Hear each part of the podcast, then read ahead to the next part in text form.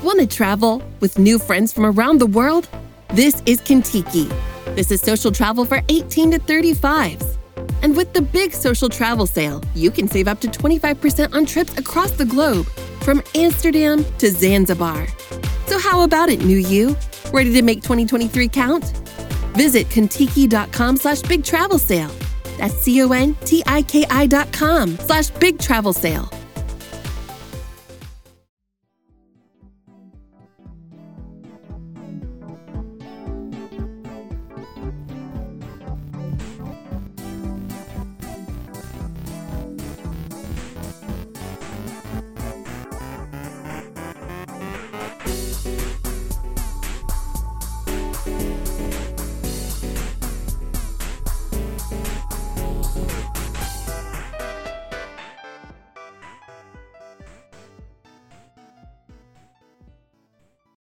Hola a todos y bienvenidos a un nuevo episodio de Podcastinación, el festival de podcast más grande de América Latina.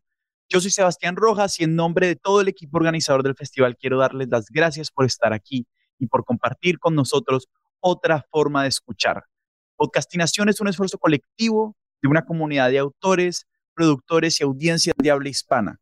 Este festival no sería posible sin el apoyo de Sonoro, Podimo, Google News Initiative, Storytel, Movies y de nuestros donantes. Vamos a escuchar podcast para pequeños oyentes y grandes lectores, un episodio producido en exclusiva para Podcastinación.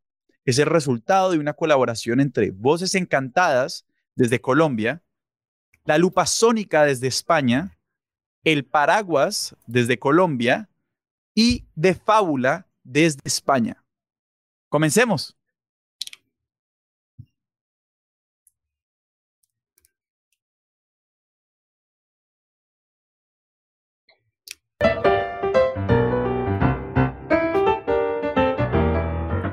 Gente del mundo mundial, aquí empieza este mashup.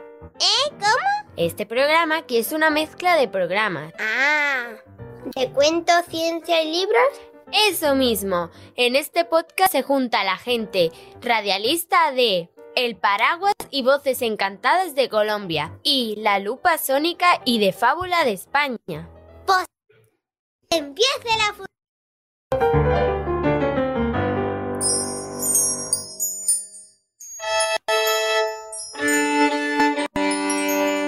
Érase una vez un murciélago que iba volando y de repente cayó al suelo. De inmediato fue atrapado por una comadreja que detestaba a las aves. Viéndose a punto de perecer, dijo suplicando, Por favor, hermana comadreja, déjame vivir. No, querido, yo soy enemiga de todas las aves. Me molestan tanto que cuando encuentro una, ñam, me la como. Pero el murciélago no iba a darse por vencido. Le dijo a la comadreja que él no era un ave, sino un ratón. La comadreja se acercó al murciélago y ahí se dio cuenta de que no tenía plumas y lo dejó marcharse. A los pocos días, el murciélago volvió a caer al suelo y fue atrapado por otra comadreja. Esta comadreja odiaba a los ratones. Odio a los ratones con toda mi alma. Los odio tanto que cuando veo a uno, mm, me lo como. Por favor, hermana comadreja, no me coma.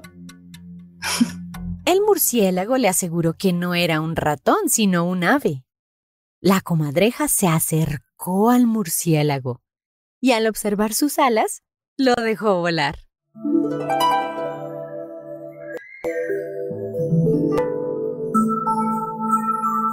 Y así fue como el murciélago escapó dos veces de las comadrejas.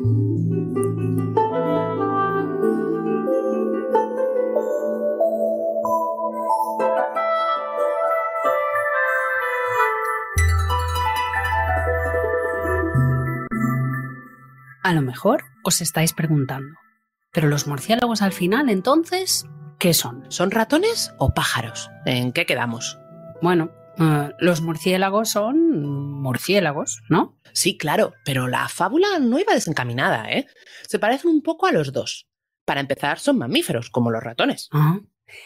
Oye, mira, me acabo de dar cuenta de una cosa. Murciélago. Yo sé que mur era una palabra antigua para decir ratón. Sí, y ciélago viene de ciego, ¿no? Anda. Así que murciélago viene del castellano antiguo, ratón, ciego. Es muy interesante. Pero que conste que son mamíferos, ¿eh? Pero no ratones. Y tampoco son pájaros. Pero como los pájaros, vuelan. Son unos mamíferos al final un poco raros. Parecen ratones y luego vuelan. Ningún otro mamífero puede volar, ¿verdad? No, son los únicos. No, no, no. Espera. Hay esas ardillas planeadoras que van de rama en rama así. Ya, pero Javiera, planear no es volar. Mm, ya, es verdad. no cuenta. Eh, pero, oye, Maite, ¿y cómo lo han conseguido? ¿De dónde han sacado los murciélagos sus alas? No te lo vas a creer. Cuenta, cuenta. Las alas de los murciélagos son sus dedos. ¿Qué? ¡Wow! Sí, resulta que tienen todos los dedos menos el pulgar larguísimos, estirados así, como las varillas de un paraguas. Ah, y entre esos dedos varilla hay una tela, como la de los paraguas también. Eso es. Esa telilla es una piel muy, muy finita. Y así, agitando esas manos paraguas, consiguen volar. ¿Sabes a quién le va a encantar esta historia? ¿A quién? ¿A quién? A nuestras amigas, a las del podcast del paraguas. Es verdad. sí. Y una última cosa entonces. Si los murciélagos tienen unas alas tan estupendas, ¿por qué el murciélago de la fábula se caía todo el rato? Me pica la curiosidad porque yo también me encontré una vez un murciélago tirado en el suelo. ¿Ah, sí? ¿Y qué hiciste? Pues lo levanté con cuidado con una bolsa y lo dejé en un arbusto. Es que ahí tirado me dio miedo que viniera un gato y se lo comiera. Una comadreja, como en la fábula. Mm, es verdad, una comadreja. Es que el pobre ahí no parecía poder levantarse y volver a volar solito. Ya, es que no pueden. No pueden. No. Si miras un murciélago con atención, verás que sus alas son grandes, grandes, y su cuerpo, pues, es muy chiquitín en proporción. Es verdad. Además tienen unas patitas cortitas, cortitas. Eso mismo. Como sus alas pesan más que el cuerpo, pues su cuerpecillo no consigue hacer la fuerza suficiente para aletear y despegar. Y por otro lado, con esas patas tan cortitas, pues tampoco consigue correr a la velocidad suficiente como para echarse a volar. ¿Y cómo despegan entonces? Pues como normalmente se posan al revés, colgando cabeza abajo de una rama o del techo de una cueva, pues simplemente, ¡pluf!, se dejan caer. ¡Wow! Me encantan. Pequeños mamíferos con manos de paraguas que duermen, aterrizan y despegan cabeza abajo. Los murciélagos son geniales.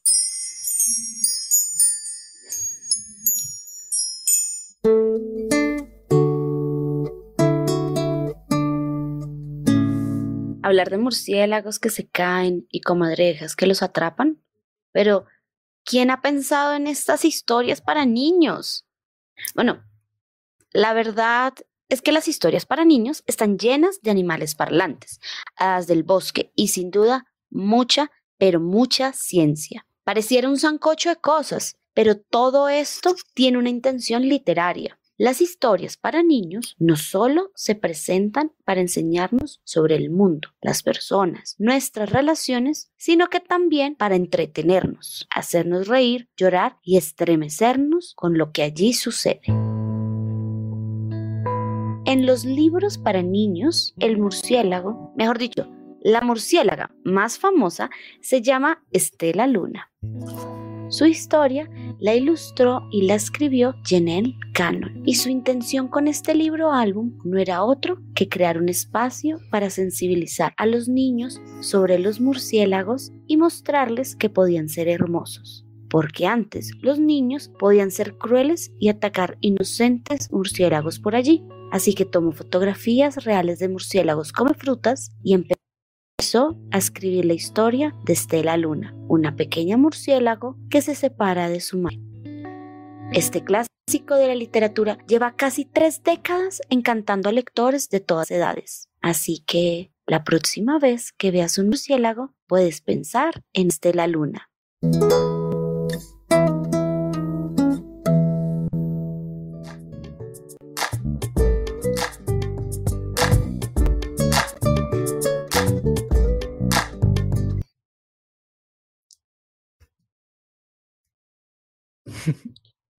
Hola a todos, ¿cómo están? Hola, Feliz domingo. Hola. Hola, hola, gente linda. Qué bello eh, lo que acabamos de escuchar. Em, y para conocer las voces que están detrás de el increíble mashup que acabamos de presentar, eh, voy a darle la palabra a mis compañeros. Primero, me gustaría que conocieran a Andrea, quien es la voz que está detrás de Voces Encantadas. Hola, gente linda. Yo tengo el honor hoy de presentar eh, a La Lupa Sónica. Yo voy a presentar a La Lupa Sónica. Eh, es un podcast de ciencia para niñas y niños que nació en mayo de este año. Las lupas sónicas, aquí como las ven, son Maite Pérez y Javiera Torres, buenas científicas que aman la ciencia y también el humor y los cuentos y consideran importante acercar la ciencia a los niños de una manera amena y divertida. Cada capítulo tiene un tema diferente, un tema raro, como por ejemplo los hongos, como por ejemplo qué ves en la luna, y eh, se hacen preguntas de todo, del espacio, del océano, y lo más importante y lo que nos engancha y que nos encanta, y es que mezclan la ciencia con el humor. Así cada capítulo que ustedes escuchen es una aventura.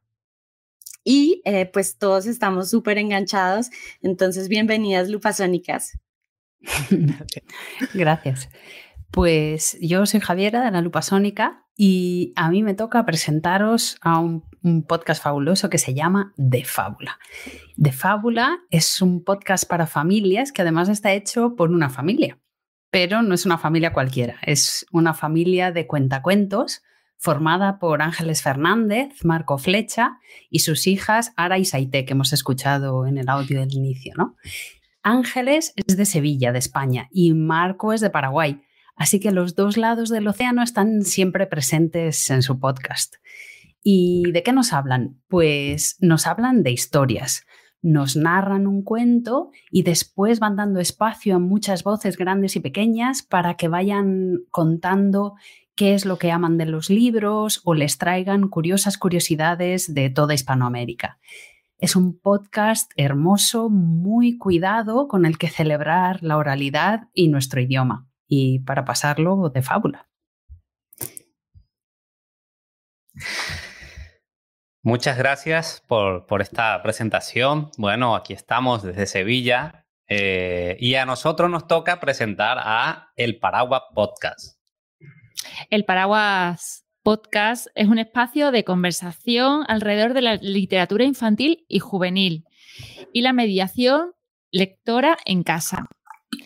Bajo este paraguas, pues hay varias personas, porque detrás de todo siempre hay gente maravillosa y en este caso están Marcela Escobar, Lina Rojas eh, y Zuli Pardo. Bueno, y es un programa que nos invita, sobre todo a, la- a las, a las personas que mediamos entre lo- los niños, las familias y la lectura, a, encontrar eh, e- ese espacio, ¿no? A buscar bibliografía. Y bueno, pueden escucharlas en YouTube, en las plataformas de podcast favoritas y seguirlas en, en arroba el paraguas podcast en Instagram. Así es que, bueno, eh, para nosotros fue todo un descubrimiento escucharlas y, y encontrar libros como el del murciélago o la murciélaga. Gracias Marco, gracias Ángeles. Y yo tengo el placer de presentar a Voces Encantadas. Voces Encantadas es la voz de Nidawi, una hada del bosque que narra historias como que salen de un bosque, todos sus amigos viviendo allí. Y quien está detrás de todo eso es su alter ego, Andrea Cerón Bermúdez, una colombiana decidida a jugar con las voces e invitar a otros a este gran formato. Voces Encantadas narra cuentos para niños y hace adaptaciones de clásicos e historias originales, donde la voz es la protagonista. Además, en este podcast, eh, Nidawi tiene el placer de invitar a otros niños que la escuchan a que participen en estas historias. Ya van en su tercera temporada y esperamos encontrarnos con muchas más historias para los momentos de la familia. Eh, gracias. Buenísimo. Listo, yo creo que a quienes nos están viendo ya le quedó clarísimo quiénes somos, ya nos presentamos. Y ahora vamos a hablar de algo que a todos nos encanta, que es justamente sobre la creación de materiales para niñas, niños y jóvenes.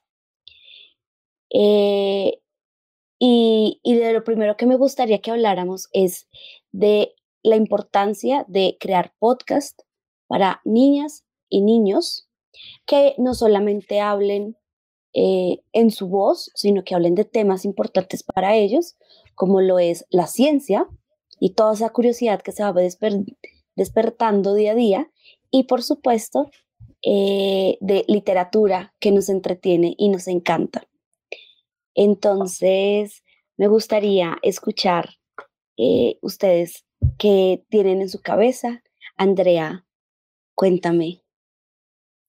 Sí, claro, yo, digamos, esto, este, este tema de, la lectura y de los podcasts, creo que tiene un encuentro, a mí me pasó, yo lo, cuento muy rápido, de la lectura en voz alta. Mi, mis papás, mi mamá me leía, me leía cuentos, uno especialmente el del tío conejo, y ella hacía las voces, entonces a mí eso me quedó y creo que eso hace lectores a los niños, incluso sin que los niños sepan leer.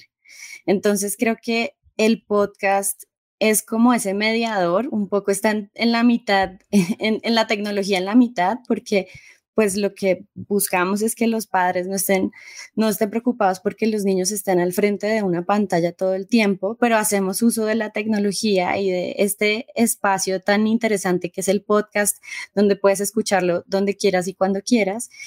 Y em, y tienes esta parte como de lectura en voz alta, donde es como un audiolibro divertido, con buen sonido, con interesantes eh, efectos, voces, eh, incluso que ellos mismos se puedan escuchar a ellos. Creo que eso lo hace, em, los hace incluso más activos en la lectura.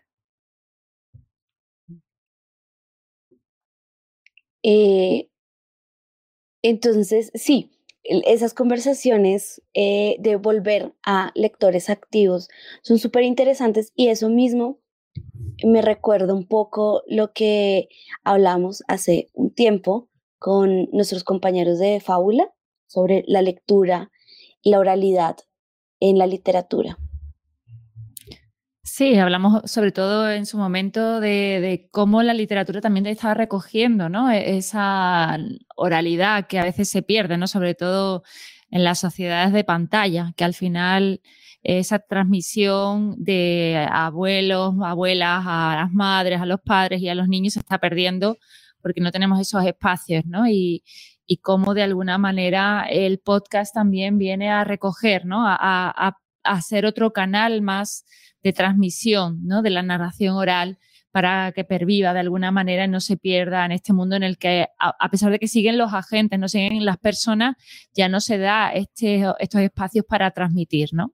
Es curioso porque justamente le echamos la culpa a la tecnología de la dispersión, de, de salirnos del fuego, de los abuelos o de los padres o las madres que cuentan historias, pero sin embargo para nosotros el podcast y sobre todo a partir de esta gran crisis sanitaria que tenemos, eh, es como que a través del el podcast representa ahora mismo ese fuego, ¿no? Ese fuego donde justamente este aparatito del que nos quejamos mucho los que trabajamos con el público en directo, hoy en día es el que vuelve a juntar, como el gran chamán antiguo, a la gente a escuchar historias. Historias muy antiguas como la fábula que nosotros contamos, que son de miles y miles de años.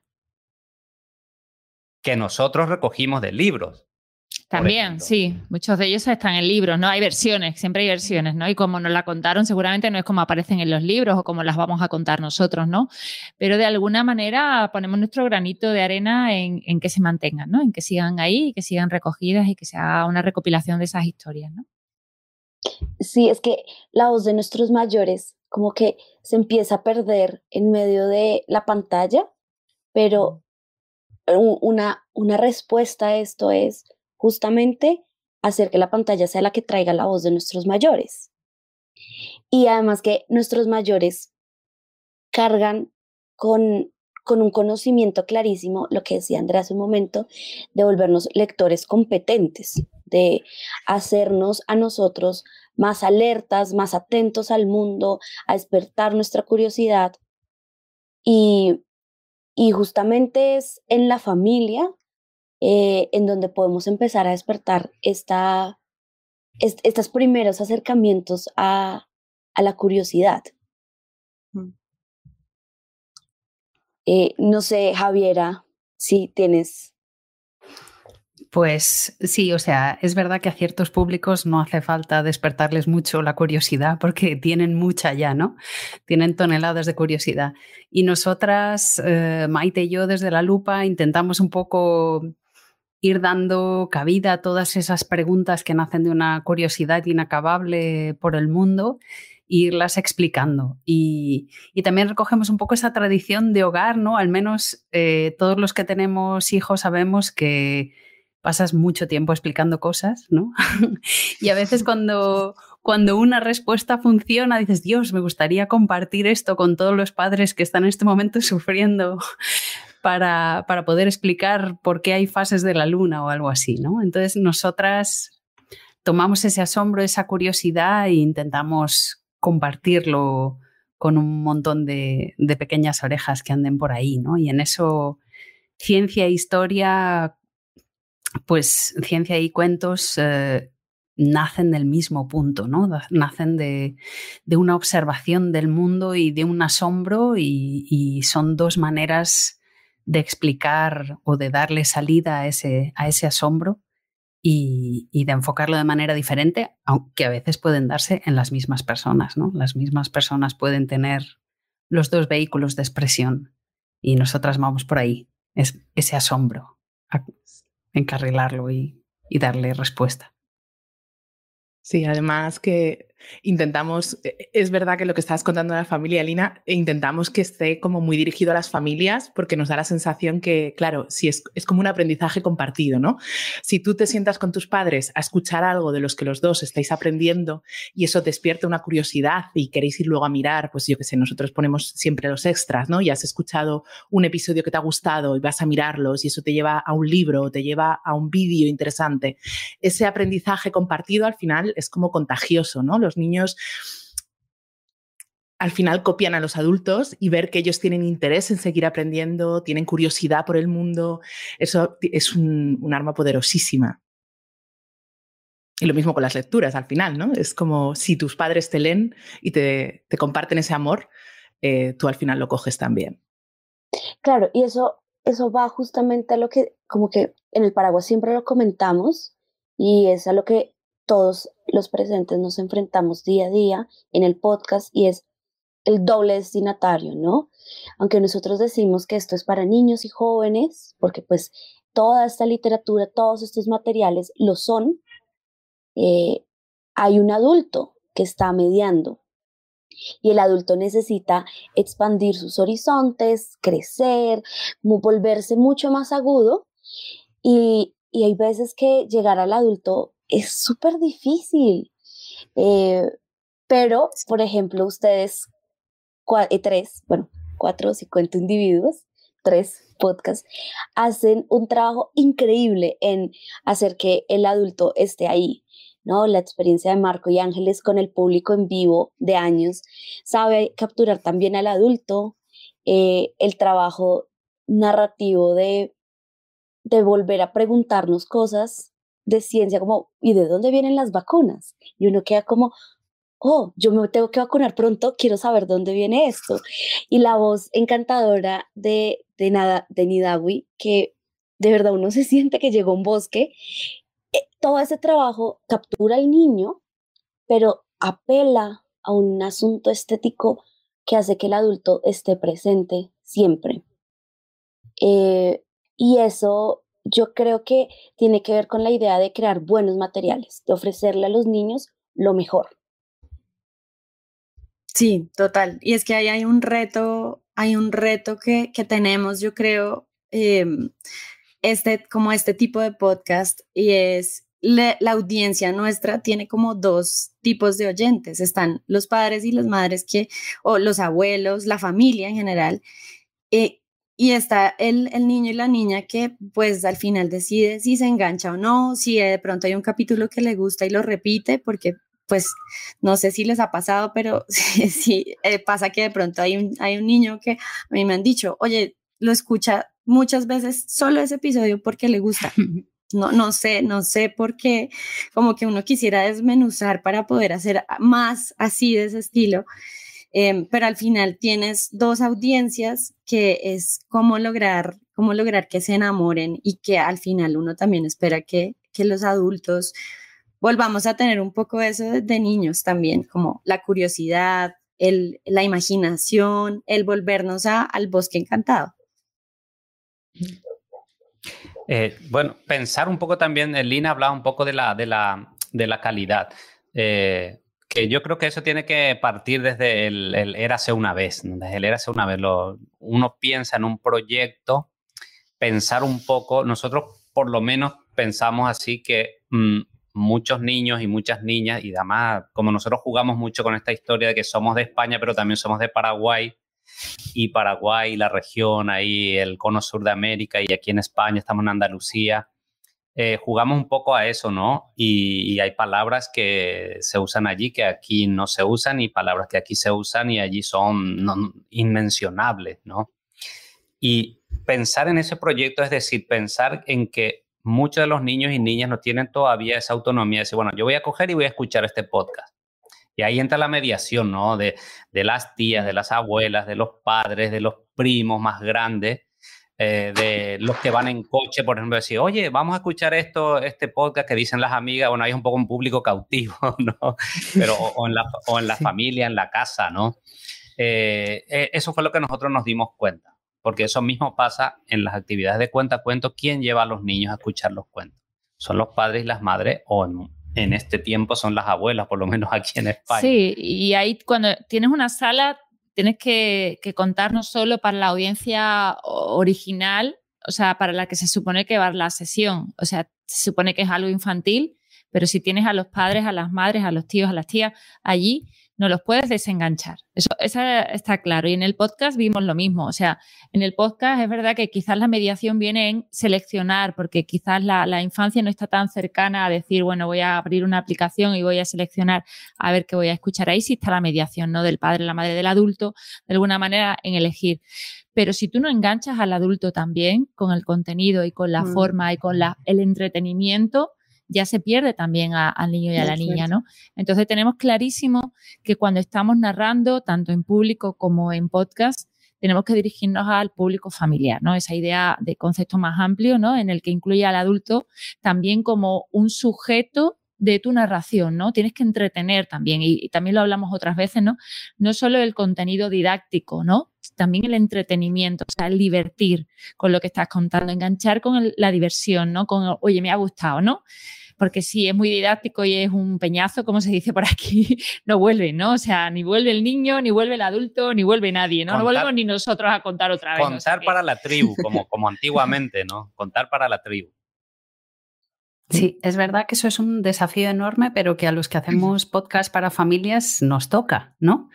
Porque nosotras, por ejemplo, podíamos plantearnos una edad objetivo, ¿no? Eh, con, a la que explicarle las cosas y a la que contarle las cosas, pero si te escucha la familia al completo, tiene que haber ahí un poquito para cada uno, ¿no? Y lo que, lo que sí me gustaría a mí eh, o lo que sí que es quizá una manía o una batalla o no sé muy bien, es eh, por saber que hay un adulto mediador, no traicionar al público infantil, ¿no? No intentar...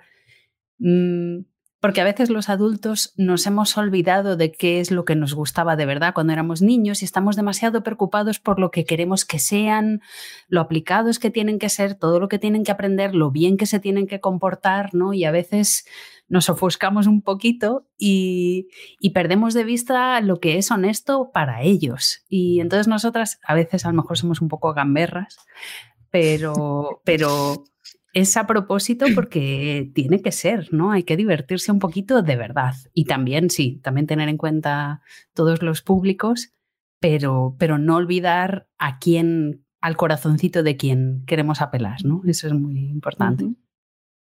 Sí, y lo que dices también que al final tienes diferentes edades, ¿no? Que tú a lo mejor dices, bueno, pues esto está dirigido a 7, 9, 10 años, no lo sé.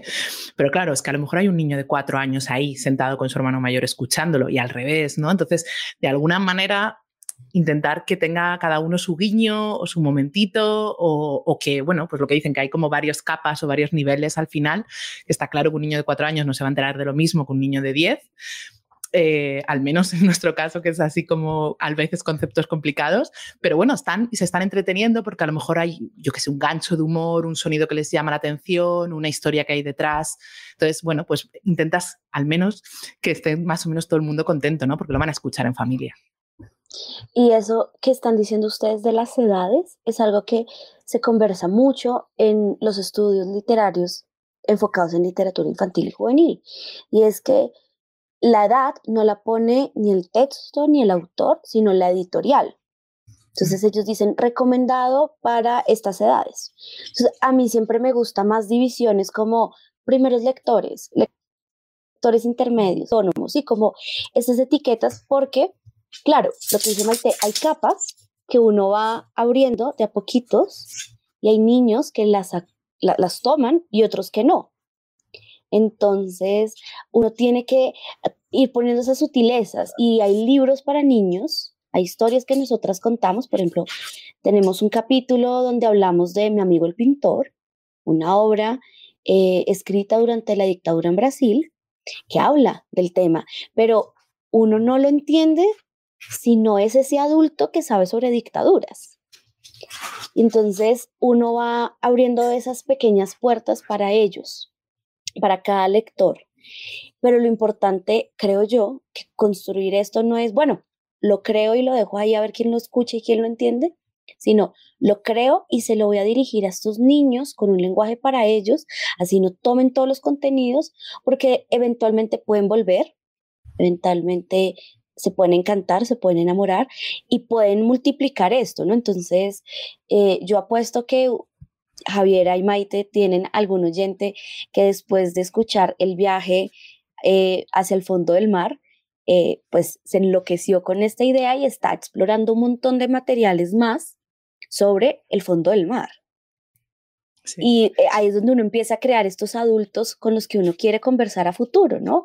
Que llegan y te dicen cosas súper interesantes. Y luego que depende, decimos como por edades, que bueno, tiene cierto sentido porque hay ciertas cosas que niños muy pequeños no van a entender, pero luego también depende mucho de, los intereses de cada niño, ¿no? Hay niños, está el mm. caso del niño, no sé si tenía siete años, que corrigió una cartela del Museo de Ciencias Naturales de Londres porque sabía de dinosaurios muchísimo. Entonces, al final, los niños tienen sus propios intereses y cuando tienen un interés, van a ¿no? Van a muerte. Entonces, al final también depende. Dices, no, pues este dinosaurio es para edad de no sé cuántos, yo qué sé, 10 años. Pero realmente a lo mejor tienes un niño de 5 años enamorado de los dinosaurios y, y, que está muy interesado y que ha leído muchísimas cosas para, para más edad, ¿no? Entonces, yo creo que mm. también con los niños hay que ver un poco qué les interesa y dentro de, bueno, que sí que puede haber un adulto mediando, pero también a veces entiendo que hay que poner unas edades para orientar, pero al final son ellos los que deciden si les gusta o no les gusta. Y en directo, por ejemplo, te corrigen. En vivo y en directo te corrigen. no me acuerdo si era un cuento de los Reyes Magos. Entonces venían los Reyes, venían un camello, se levanta un niño y dice, eso se llama dromedario. y, me explicó la diferencia entre camello y dromedario, ¿sabes? por la joroba y no sé qué. Vaya, y todo el mundo aprendimos. No sé si era, te queda, se queda uno a cuadro y continúa la historia, ¿no? Le agradece a ese niño porque finalmente saben bastante más de lo que creemos. A nosotros ya nos ha, nos ha pasado que, no, nosotros tenemos unos dibujitos en, nuestra página y tal, y una madre nos ha dicho, sí, mi niño de cinco años me pregunta que por qué vuestro símbolo en ciertas cosas es un bacteriofago. Es como... Palabra, sabe que es un virus, ¿sabe? ¿sabe qué tipo de virus? Y es como, Dios mío, qué nivel. Nos da ahí como miedo de si estaremos a la altura a veces, porque hay unos expertos por ahí que flipas. Y eso, eso se trata en el tema en el que nos, yo, o sea, eh, desde el paraguas insistimos mucho y es no subestimar al público infantil y juvenil. Constantemente creemos que todo tiene que ser en papilla, todo palabras tontas, temas tontos, y uno empieza a darse cuenta cuando trabaja con ellos que no, que, que uno subestima mucho al otro y eso empobrece el tema. Y ahí uno luego se pregunta, ¿será que es que podemos hablar de todo con ellos?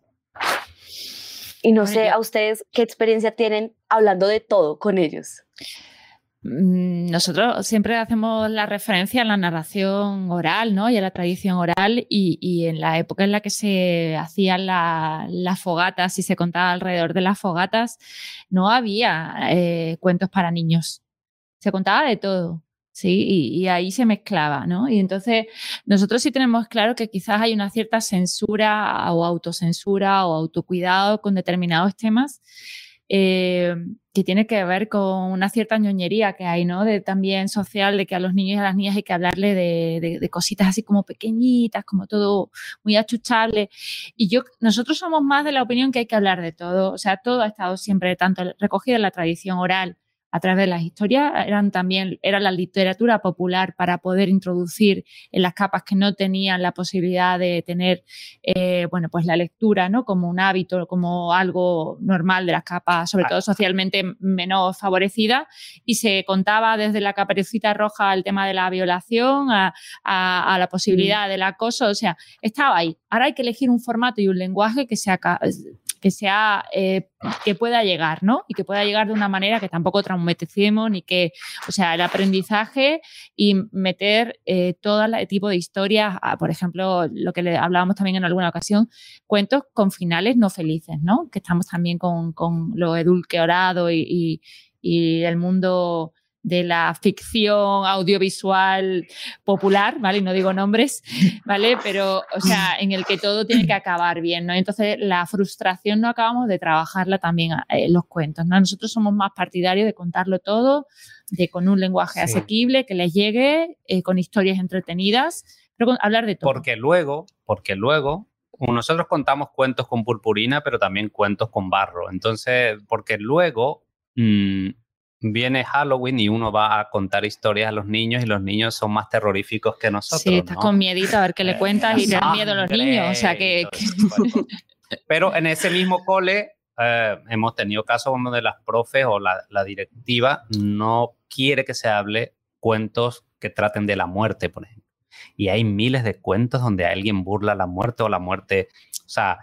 Eh, bueno, pero la muerte, por ejemplo, los asuntos escatológicos también. o sea, ahí hay que tener un cuidado y, de repente veas a los niños con el moco en la mano y tú no puedes contar un cuento. Pero el libro que más se vende, uno de los libros que más se, más se está vendiendo aquí en España es sobre mocos. Bueno, mocos, caca, pis, todo eso, eso genial. Y el gran clásico de Taro Gomi, de Todos hacemos caca, que cuando uno se los entrega a los niños, además que lo venden en Hispanoamérica, y nosotros decimos popó, pero en España dicen caca, ¿no? Entonces, caca es una palabra para nosotros en Hispanoamérica como fuerte. Entonces, la traducción viene de España, los niños leen eso y es como, y, es como, pero como así, que es esa palabra, sí. O el de, e, el topo que busca eh, quien se hizo eso en su cabeza, que la portada es una pedazo de popó en la cabeza. Y, pero uno trata de no hablar de esos temas, que eso es feo, que no sé qué, y a los que nos da asco es a los adultos, ellos están en otro punto diferente en su relación, claro. Eh, el, y, y, les impedimos explorar, ¿no? Y luego eh, hay personas como Javier y Maite tratando de explicar cosas, pero nosotros de entrada en las narraciones a veces les impedimos explorar. Qué frustración. Yo, yo ahí yo ahí como para, para agregar un poco, antes de volver a lo escatológico, es que en, en, los, en algunos de los cuentos yo sí hago pequeños cambios un poco para actualizarlos, porque digamos los que yo tengo sobre todo son de literatura clásica. Entonces, pues siempre era el final de la princesa que se casa con el príncipe o siempre era el castillo de la princesa se casa. Entonces yo eh, a veces sí ajusto un poco para que sea como eh, la princesa o la doncella o la dama estudia, eh, hace otra cosa que no sea casarse como el fin último, porque creo que eso sí un poco pues ayuda a que no quede uno enmarcado en siempre hay que, hay que casarse. O sea, digamos que es un poco la libertad, pero un poco lo acoto yo a la libertad. Y para volver al tema, a los temas que uno podría no tratar, yo creo que eso lo hace también divertido. O sea, los niños se ríen. Uno, de hecho, de pequeño se reía con eso. Entonces, creo que no hay que temerle tanto a ese tema. Sí, no sé, en, al final, además, todo lo que se reprime, ¿no? Es, es doblemente interesante y, tal. Lo que además nosotros vamos, teniendo, siendo un, episodio de podcast o siendo un producto de podcast, tú no sabes qué pasa después, ¿no? A lo mejor te lo cuentan o no, pero la intención, lo que a uno le gustaría ser, es un trampolín para nuevas conversaciones, no el final de la conversación, ¿no? Tanto cuando cuentas una historia como cuando explicas algo de ciencia. Entonces, en ese sentido, si tú cuentas una historia que habla de la muerte y deja de sazón, ahí está el entorno familiar o educativo para tener esa conversación que ha sido iniciada y que debe ser mantenida, ¿no? Y lo mismo sucede con la ciencia, o sea, si llega un momento en que hay un momento incómodo o algo difícil de asimilar, pues también tiene que haber un acompañamiento posterior. Es un trampolín para empezar a hablar de ciertas cosas. Incluso a lo mejor en ese sentido también que las princesas se casen, ¿no? Porque a lo mejor nos gustaría que no se casaran siempre y que a veces se fueran a estudiar o se fueran a dar la vuelta al mundo y luego ya verían, ¿no? Pero es que muchas se acaban casando y a lo mejor es, un, es una cosa para charlar después, ¿no? De decir, bueno, ¿y es que tiene otra opción o no? ¿O qué pasa? Es, es un inicio, ¿no? Lo que estáis diciendo también de los, por ejemplo, la muerte, pues una de las cosas que yo creo que como padres todo el mundo busca cuando se ha muerto un ser querido, precisamente es recurrir a la literatura o recurrir a una manera de explicarle al niño esa, esa, situación, ¿no? Y qué mejor que poder explicarla con un libro, que lo vas leyendo calmado, o con una historia, que la vas leyendo calmada y que le pone un contexto al pequeño, ¿no? Porque una de las cosas, además, que siempre dicen, cuando hay algo que les cuesta o que les supone algún problema, ellos quieren leer, quieren mirarlo, quieren repetirlo una vez y otra vez, y ese libro justo que les toca un poquito es el que quieren todo el rato estar repitiendo y leyéndolo, ¿no? Entonces, es una herramienta al revés, es una herramienta fantástica las historias de cualquier tipo para poder tratar estos temas, porque no se los puedes soltar muchas veces a bocajarro, es mejor que se los puedas poner en un contexto y, y qué mejor que una historia para ello, ¿no? Sí, además que yo creo que a veces uno no necesita vivir las experiencias para necesitar estos materiales. Eh, yo creo que sirven mucho para crear la anticipación. Entonces, has leído sobre que la gente se muere y el momento en el que pasa, porque es que pues somos humanos y nos vamos a morir, en el momento que pasa ya tienes un proceso de anticipación de sabes cómo enfrentarte a las cosas. Por ejemplo, debo confesar que yo el martes mm, tuve mi segunda dosis de vacuna y volví a escuchar el, porque yo le tengo terror a las agujas, soy un niño en ese sentido, y decidí volver a escuchar el capítulo de las vacunas, solo como, esto es, eh, esto es la cúspide de la ciencia, esto es por mi bien, o sea, como que recordándome a mí esto, porque necesitamos anticiparnos a las cosas, porque por supuesto tenemos temor, tenemos, tenemos ansiedad por las cosas, hoy todos tenemos mucha ansiedad. eh, y y es justamente el prepararnos para las cosas lo que nos permite eh, enfrentarnos a la realidad. Y, escuchar historias de los acosadores es importante, estudiar historias de princesas que se casaron o que estudiaron también es importante. Todo eso nos va ayudando a construir nuestro mundo, nuestro entorno. Eh, es la palabra la que nos forma como una identidad es nuestro lenguaje el que nos constituye como individuos em, en sociedad. Y por eso mismo necesitamos este, todo este cúmulo de materiales para formarnos. Y pues nada, hoy los niños tienen celulares a la mano. Entonces, hay que entregar también esos materiales cerca. Y, no, y yo, mira, que estáis hablando de las princesas, de las hadas, de las que se casan, no se casan, no, no, deja de venirme a la cabeza, ¿vale? También un poco de ciencia, pero de la antropológica, ¿no? de la búsqueda de... Eh, que hay otra recopilación de historias también. O sea, se me ocurre Angela Carter también con la recopilación de cuentos de hadas, en las que viene a recuperar y tradicionales orales en las que la mujer era la protagonista ¿no? Entonces, es verdad que eh, qué es lo que, has, que se ha quedado ahí, ¿no? También nuestra labor, la selección, ¿no? La, la, selección de qué historias queremos contar y no tenemos, podemos inventar. Nosotros somos mucho de inventar, de cambiar, de adaptar. Metemos celulares y, y, y ordenadores en cada cuento que no viene para, pero de alguna manera son ganchos para también el público ¿no? actual. Eh, pero también está en la selección, ¿no? en esa búsqueda y en esa selección de esas otras historias que se han quedado perdidas en el camino, ¿no? en el que la mujer era la protagonista también. ¿no? O sea, esa labor también de búsqueda, de selección, eh, que también es ciencia previa, ¿no? O sea, ese estudio, ese trabajo previo ante la narración y de, la, transmitir, ¿no? De transmitir también, pues como decía antes, a través de un canal nuevo que nos sirve no solo para tapar, sino para potenciar la voz, ¿no? Y, la, cultura popular, ¿no? Y darle otro espacio, ¿no? Y, no perder de vista una cosa importantísima, en porque finalmente esto es un producto mm, que uno prepara con esmero, con creatividad y, en lo posible, en la medida de los recursos, con una buena eh, manejo del sonido, el diseño sonoro, que, que es lo que nos reúne un poco aquí. Eh, no perder de vista que nosotros lo que estamos buscando es que la gente que escuche tenga la edad que tenga, que se entretenga escuchando, que disfrute escuchando.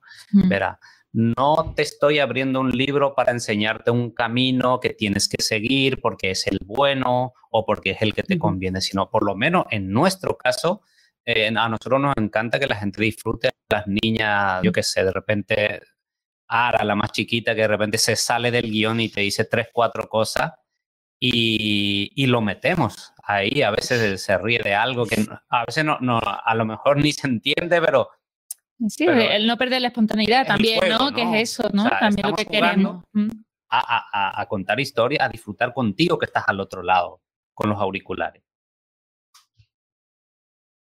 Sí, yo, pues yo creo que mi podcast en ese sentido como el que menos entretiene, porque está para el adulto, específicamente para el mediador. Pero tratamos de que en las conversaciones constantemente le recordemos al adulto, oye, esto es un asunto de estético, esto es un asunto de entretenimiento. No te olvides del placer, porque a veces eh, por no irnos de hedonistas, nos vamos al otro extremo y se nos olvida totalmente eso. Y la ciencia luego se separa mucho de la literatura, ¿no? Entonces nos volvemos personas totalmente de un lado o del otro.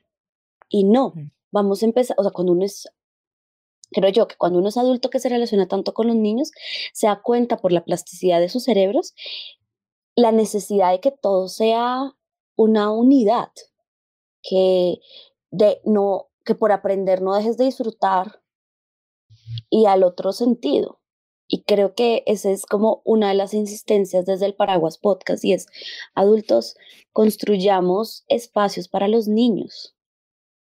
y además que es súper importante, ah, perdona. No, dale, dale, Maite. No, que es súper importante porque nunca sabes qué va a despertar a ese niño. O sea, les tienes que dar opciones a todos los niños. Nunca sabes si ese niño luego le va a tirar el arte, le va a tirar la ciencia, le va a tirar la biología, le va a tirar la ingeniería, le va a tirar el lo que sea, ¿no? Les tienes que dar opciones. Los niños tienen que explorar y tienen que ver y, les tenemos que dar herramientas y opciones distintas y que ellos sean luego los que elijan, ¿no? Entonces, al final, desde el entretenimiento, desde la diversión, desde pasar un buen rato, tienen que, tienen que ir picoteando cosas que al final, independientemente a lo que se dediquen después, que parece que solo tiene que ser porque es formativo, independientemente de lo que se dediquen después, que tengan curiosidad y que hayan ido descubriendo cosas distintas. Que elijan o que combinen, ¿no? Que combinen cosas, ¿no? Porque esta separación entre ciencias y letras, ¿cuándo nace? ¿Quién nos la impone? Yo estoy completamente en contra.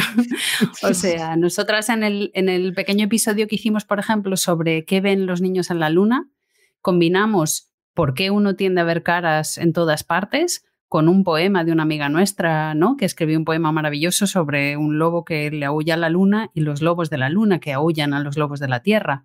Y tienes una cosa de ciencia que de pronto tiene un poema. ¿Y por qué? ¿Por qué hay que separar? ¿Por qué la luna no puede inspirar los dos tipos de, belleza, ¿no? Y de, y de pálpito. No sé.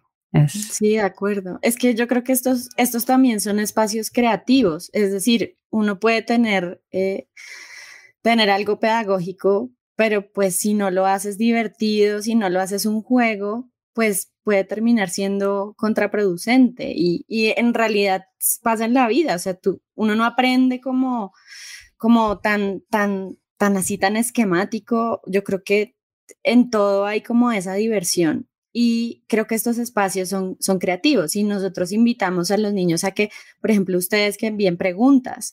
Eso ya empieza a cambiar, o sea, ya, eso ya empieza a, a, a, mover el cerebro de otra manera, como una pregunta que pueda ser, ¿por qué las manchas en la luna? Y eso te genera todo un tema que puede irse uno hasta pintar la luna, pero también a responder preguntas de los cráteres o, o qué sé yo. Y lo mismo, si tú lees un cuento, puedes pintar lo que lo que escuchaste y lo que te inspiró, pero a la vez hacerte preguntas de por qué se casan las princesas. Entonces creo que eso no debería ser una dicotomía.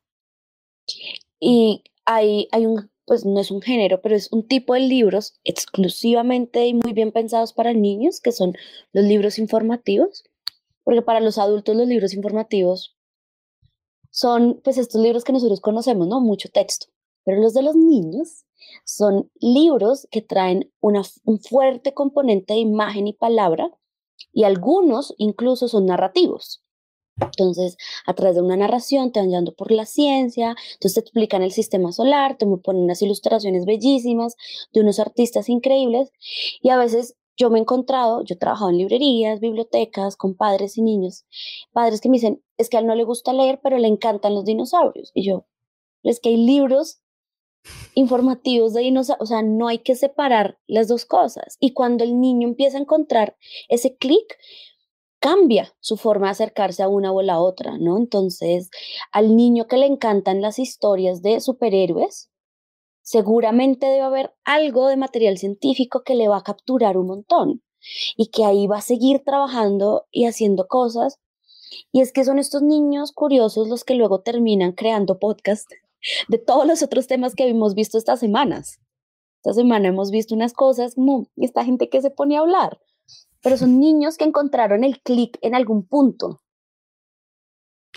Es que la, la oralidad y la luna, o sea, junta esos dos y te sale un poema, o sea, que es así, la, la vida misma, la vida misma, o sea, eh, sí, sí. nos avisan Tal que cual. estamos ya, tenemos que ir cerrando, ¿no? Eh, sí. Y yo, yo es que estuve leyendo, a la par estuve leyendo aquí lo que la gente nos estaba mandando y dice, Ay, la, la literatura no debería tener edad, igual que la música es universal. Eh, otra persona que dice, eso es lo fantástico de estos podcasts, no son condescendientes con su público y eso hace que sean tan interesantes de escuchar tanto para niños como para adultos. Alguien puso así una caquita, caquita, caquita, supongo que es el momento. Mensaje recibido. Ah, Hay uno, leo uno último así porque hay bastante. Dice, qué belleza escucharles, que viva podcastinación. Ya quiero compartir estos podcasts con mi hija. Eh, bueno, y eso es lo que nosotros aspiramos, ¿no? Claro, a También con eso. este mashup, que nos conozcan. Sí, también decir que no siempre hablamos de mocos y de cacas y de popó, ¿eh? que No. hablamos de luna. O sea, a ver si al final va a quedar ese como mensaje. Si hay que hay hablar, se habla, pero se habla de muchas Hablamos cosas. de sí. todo. Hablamos de todo, eso. Sí, no solo hay princesas, mocos y popó. Sí, hay princesas con mocos y Pero, lunas, pero es una combinación lunas. muy interesante que hay que Pero construir. las princesas hacen popó y Princesas sacan que. Definitivamente, definitivamente. Y viven en la luna a veces. Y viven en la luna. Como la princesa Mo. Mi último recomendado literario para niños se llama Pies para la princesa de, de Ibardacol. Por favor, búsquenlo porque es una princesa increíble. Súper. Está genial. Bueno, pues nada, ha sido Bueno. un placer, ¿no? Yo creo que cerramos. Ah, vale, todavía quedan Sí. cuatro. Ah, nos de dar cuatro. Vale, vale, que estamos Ah, aquí excelente. Es Estamos que, No sé si hay alguna problema es que- pregunta. es que el problema Somos nuestro tanto. es que si nos dan pie, podemos durar tres horas más. Seguimos tres horas más. Seguimos O sea, por favor, invítenos a seguir.